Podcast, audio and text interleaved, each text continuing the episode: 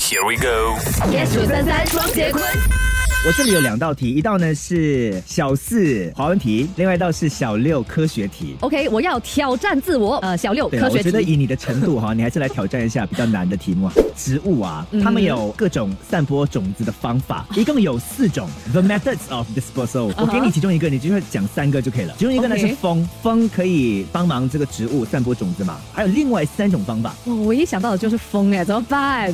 你可以的，郑雨荣，我对你有信心。那个你要去切，没有，你要你要讲跟大自然有关，因为植物在那边它是很被水水被动的啊。 OK，水是其中一个 OK 土地、土壤啊金木水火土金啊，木有水火关土吗？。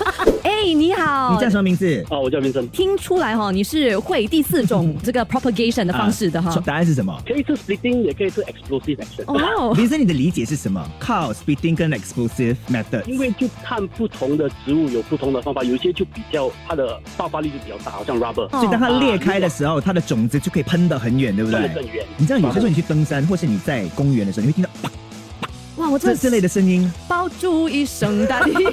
噼里啪啦啪啦星期一至星期 五下午五点到晚上八点，影霜、昆华。加羽绒， yes 九三三双节棍。更多精彩内容，请到 m i l l i c e n t Spotify 收听。